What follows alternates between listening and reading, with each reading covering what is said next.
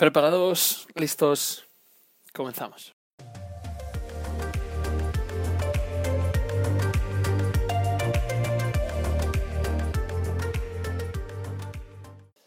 Hola, muy buenas, buenos días a todos. ¿Qué tal chicos? ¿Cómo estáis? Eh, soy Daniel Arranz, Dani Pititi en redes sociales y vamos con un nuevo episodio de Aventura Te Emprendiendo.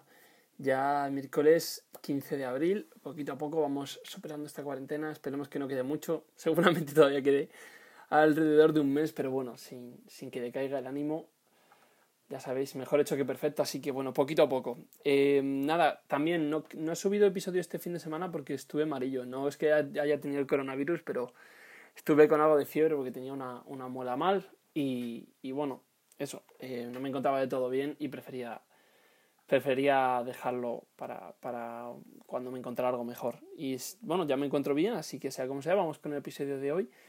Como siempre, muchas gracias por, por escucharme y, bienvenidos. En el día de hoy voy a hablaros de, de por qué hay empresas exitosas que, que pierden dinero, empresas que, que, bueno, que la gente considera éxito, que, que, a lo mejor es un concepto que choca un poco porque es raro pensar que empresas como Uber o como Amazon, que, que a pesar de estar presentes en muchísimos países y, y generar miles de millones de, dólares o de euros de facturación, hay años en los que pierden dinero y, y no pueden recoger beneficios. En primer lugar, hay que entender el concepto, hay que saber diferenciar entre el concepto de facturación y el de beneficios. No es lo mismo el total de ingresos que el total de beneficios. El total de ingresos es la cantidad que, que, una empresa ha facturado con sus ventas. Sin embargo, el total de beneficios se calcula restando a ese total de ingresos los gastos de ese año.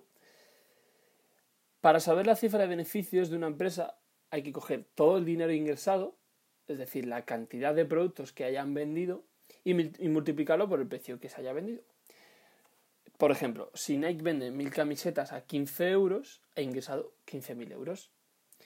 Y frente a este dinero ingresado hay que tener en cuenta los gastos. En el ejemplo de Nike, imaginemos que asociados a venta de mil camisetas de 15 euros, digamos que cada camiseta pues, ha tenido unos gastos de producción, de almacenamiento y de envío de, de 10 euros. ¿vale? Entonces, Nike ha ingresado 15.000 euros con esas camisetas, pero también ha tenido 10.000 euros de gastos, lo que implica que únicamente por esas camisetas ha tenido 5.000 euros de beneficio. Los gastos pueden ser bien variables, es decir, como os acabo de contar, los que están asociados a la cantidad de productos que se han fabricado, los que seguramente en el caso de un producto físico sean los que nos ha costado producir ese producto, o fijos, es decir, que tú vendas lo que vendas, la empresa los va a tener sí o sí, aunque no venda nada. Por ejemplo, alquileres o, empleados. Volviendo al ejemplo de Nike, imaginemos que ha facturado que ha vendido mil camisetas a 15 euros, 15.000 euros. Que había 10.000 euros asociados a la producción de esa camiseta y que ahora ha tenido que pagar otros 1.000 euros de salarios a sus dependientes. Pues al final esas, ha generado 15.000 euros de facturación, pero ha tenido únicamente 4.000 euros de beneficios. El concepto, la diferencia entre facturación y beneficio es parecido a entender que aunque hay personas que pueden cobrar 5, 10, 15 mil euros, si tú al final del, del, mes te has gastado más de lo que has ingresado, a pesar de tener un buen sueldo, vas a tener pérdidas. Digamos que imagínate que tú tienes que cobras 5 mil euros al mes, estás cobrando un buen sueldo, pero entre alquiler, gastos, ocio y deudas y demás, gastas 5.500 o 6.000 euros al mes pues a pesar de tener un buen sueldo estás gastando más de lo que ingresas. Esa es la diferencia entre lo que ingresas y los beneficios que tienes. Por lo tanto, Uber o cualquier otra empresa puede estar facturando miles de millones de euros con sus servicios, que sin embargo, si lo que está gastando para proveer esos servicios al usuario es más de lo que está ingresando, está incurriendo en pérdidas. Esta diferencia entre facturación y beneficio es clave para entender, es clave para entender por qué hay empresas que pierden dinero a pesar de facturar miles de millones. Ver, ver esta diferencia hace que tengamos titulares de algunos periódicos que dicen, por ejemplo, Kodak al borde de la quiebra o Netflix a punto de concurso de alquileres en 2012. Pues esto hace que lo, que lo podamos entender. Estas superempresas, a pesar de estar facturando miles de millones, gastan en proveer sus productos más de lo que ingresan. Y es por eso por lo que se ponen en esta situación de que están incurriendo en pérdidas, no, no están teniendo beneficios. Sin embargo, esta no es la situación de todas las empresas que pierden dinero, sino que hay empresas que lo hacen a propósito. Hay empresas que asumen pérdidas al iniciarse o al, o al expandirse a nuevos mercados. Y es sobre estas empresas sobre las que quiero hablar hoy y sobre las que quiero explicar la situación. Imaginaos que, sois ricos, ¿vale? O habéis heredado muchísimo dinero, os ha tocado la lotería, o no sé, o habéis conseguido generar muchísimo dinero, ¿vale? Y sois ricos. Y sois una inversión privada con miles de millones. Estáis pensando en qué podéis invertir vuestro dinero, ¿vale? Y tras ver varias opciones, habéis invertido en bolsa, habéis invertido en pisos, pero bueno, queréis también invertir en una empresa a título personal. Es decir, quiero meter dinero particularmente en una empresa, ¿vale? Y tras ver varias opciones, os llega un emprendedor con una empresa que apenas lleva tiempo en el mercado y vosotros le pedís que, que os enseñe a qué se dedica, que os enseñe su actividad, a ver cómo funciona. Una vez os lo enseña, quedáis totalmente enamorados. Veis que la empresa tiene muchísima escalabilidad, que, es decir, que, puede crecer muchísimo en los próximos años y que es totalmente innovadora. Algo así, no sé, imaginaos un, nuevo Spotify o un nuevo Uber, un nuevo Facebook, alguna empresa así, una empresa con estas características súper innovadora. Y dices, ah, va, genial, me encanta tu actividad. ¿Puedes, por favor, enseñarme tus, libros de contabilidad? Para, porque yo te voy a prestar dinero, quiero, quiero saber cuáles son tus libros contables. Y una vez te los enseña, te das cuenta de que la empresa solo pierde dinero.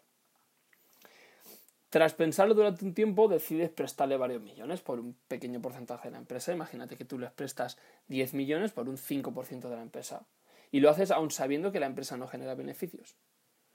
¿Por, qué harías algo así? ¿Por qué un inversor privado prestaría dinero a alguien que no genera beneficios? Tú no puedes tener beneficios de una empresa que pierde dinero, aunque su actividad sea súper útil para el usuario y tú que ya hayas quedado enamorado de su actividad. Si lo, si lo haces, si tú le prestas dinero, lo haces porque estás confiando en que esta empresa, pasada algún tiempo, deje de tener pérdidas y empiece a generar beneficios. Confías en que su actividad crezca y confías tanto en su actividad que, arriesgas a perder tu dinero esperando a que tarde o temprano la empresa se estabilice y deje de gastar más de lo que ingresa para reportar, digamos, que, que pase a reportar beneficios para así tú llevarte un trozo de pastel. Esa es la razón por la que hay inversores privados que prestan dinero a empresas que pierden dinero. Esa es la razón por la que hay algunas empresas que pierden dinero.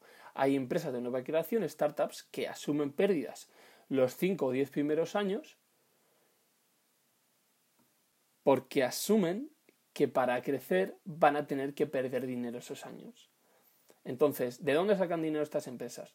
Pues como os he dicho, lo sacan de rondas de financiación.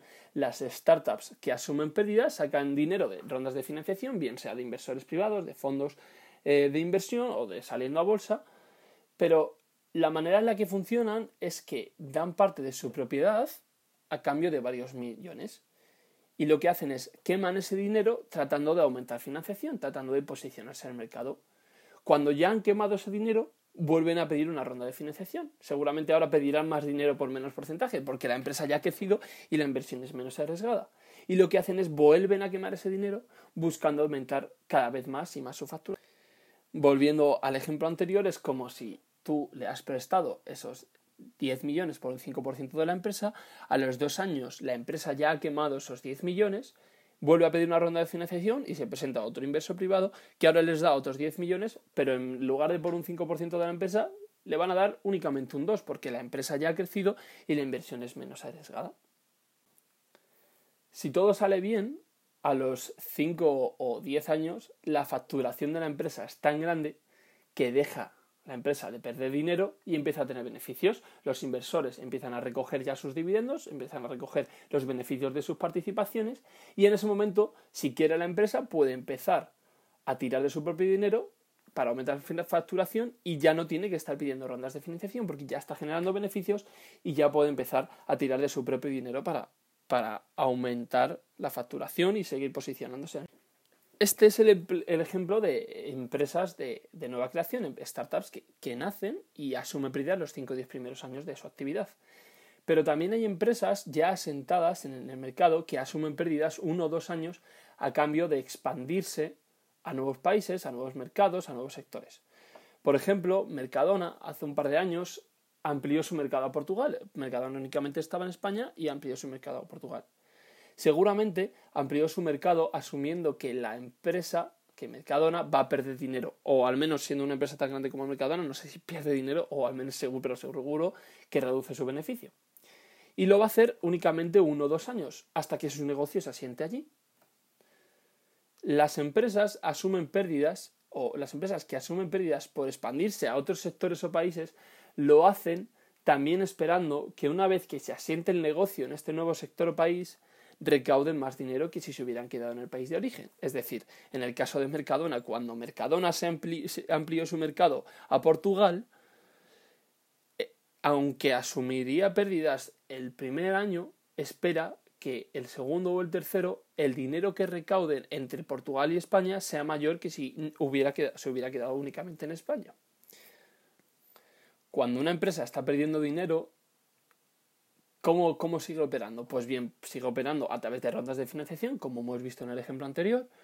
Tú vas quemando dinero para, para facturar cada vez más y posicionarte en el mercado, o también puedes hacerlo endeudándote pues pidiéndole prestado a un banco que te dé 10 millones y bueno, pues se lo vas pagando luego a plazos.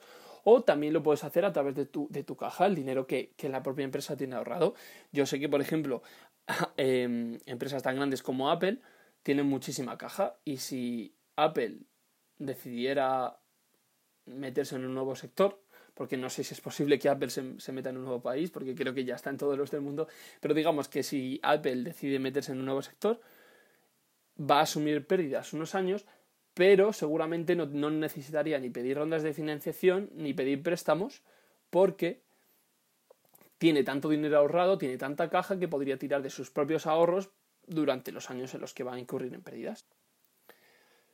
Entonces, como vemos, tanto en el caso de las startups, que lo que busca es posicionarse en el mercado y aumentar cada vez más facturación, como en el caso de empresas ya posicionadas, Mercadona, por ejemplo, que lo que busca es expandirse a nuevos mercados, o nuevos mm, sectores, o nuevos países, son casos en que las empresas asumen pérdidas debido a que el dinero que podrían sacar de beneficio lo están destinando a invertir, lo están destinando, destinando a aumentar su facturación, a ampliarse a nuevos mercados, a llegar a nuevos países, o por ejemplo, aunque no he puesto un ejemplo tal cual, imagínate una empresa que lo que decide es aceptar pérdidas uno o dos años porque va a comprar otra compañía.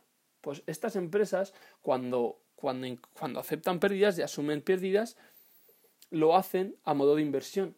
Esperan que el dinero reportado, una vez pase el periodo de, en el que están asumiendo pérdidas, sea mayor que el, el dinero previo o lo que facturan previamente. De hecho, hay empresas que no quieren beneficios, porque solo quieren crecer y crecer. Eh, por ejemplo, Amazon tiene una visión, al, principio de, su creación, tiene una visión tan a largo plazo que no sé si los 20 primeros años apenas apenas incurría en beneficios porque siempre se quería expandir a nuevos países, a nuevos sectores, empezó solo con libros, luego se pasó a libros, CDs y videojuegos, luego se pasó a DVDs, luego se pasó, cada año aumentaba su sector y nunca siempre incurría en pérdidas o aceptaba no tener apenas beneficios porque tenía una visión muy enfocada a largo plazo.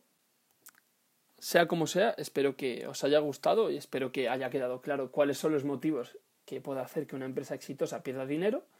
A modo ya de resumen final es simplemente que una startup o una empresa de nueva creación asume pérdida los 5 o 10 primeros años hasta que se posiciona en el mercado y una empresa que ya esté posicionada en el mercado, seguramente cuando se amplía a un nuevo sector, a un nuevo país o compra una compañía, asumirá pérdidas también a modo de inversión, esperando que una vez eh, haya pasado ese periodo en el que está asumiendo esas pérdidas, el volumen de facturación sea mayor. Por ejemplo, mira, se me ocurre un ejemplo muy bueno. Disney, seguramente ahora este año con Disney Plus, esté asumiendo una serie de pérdidas o al menos esté reduciendo beneficios, pero espera que su beneficio pasado dos, tres años que Disney Plus haya sentado en el mercado sea mayor que antes de que existiera Disney Plus.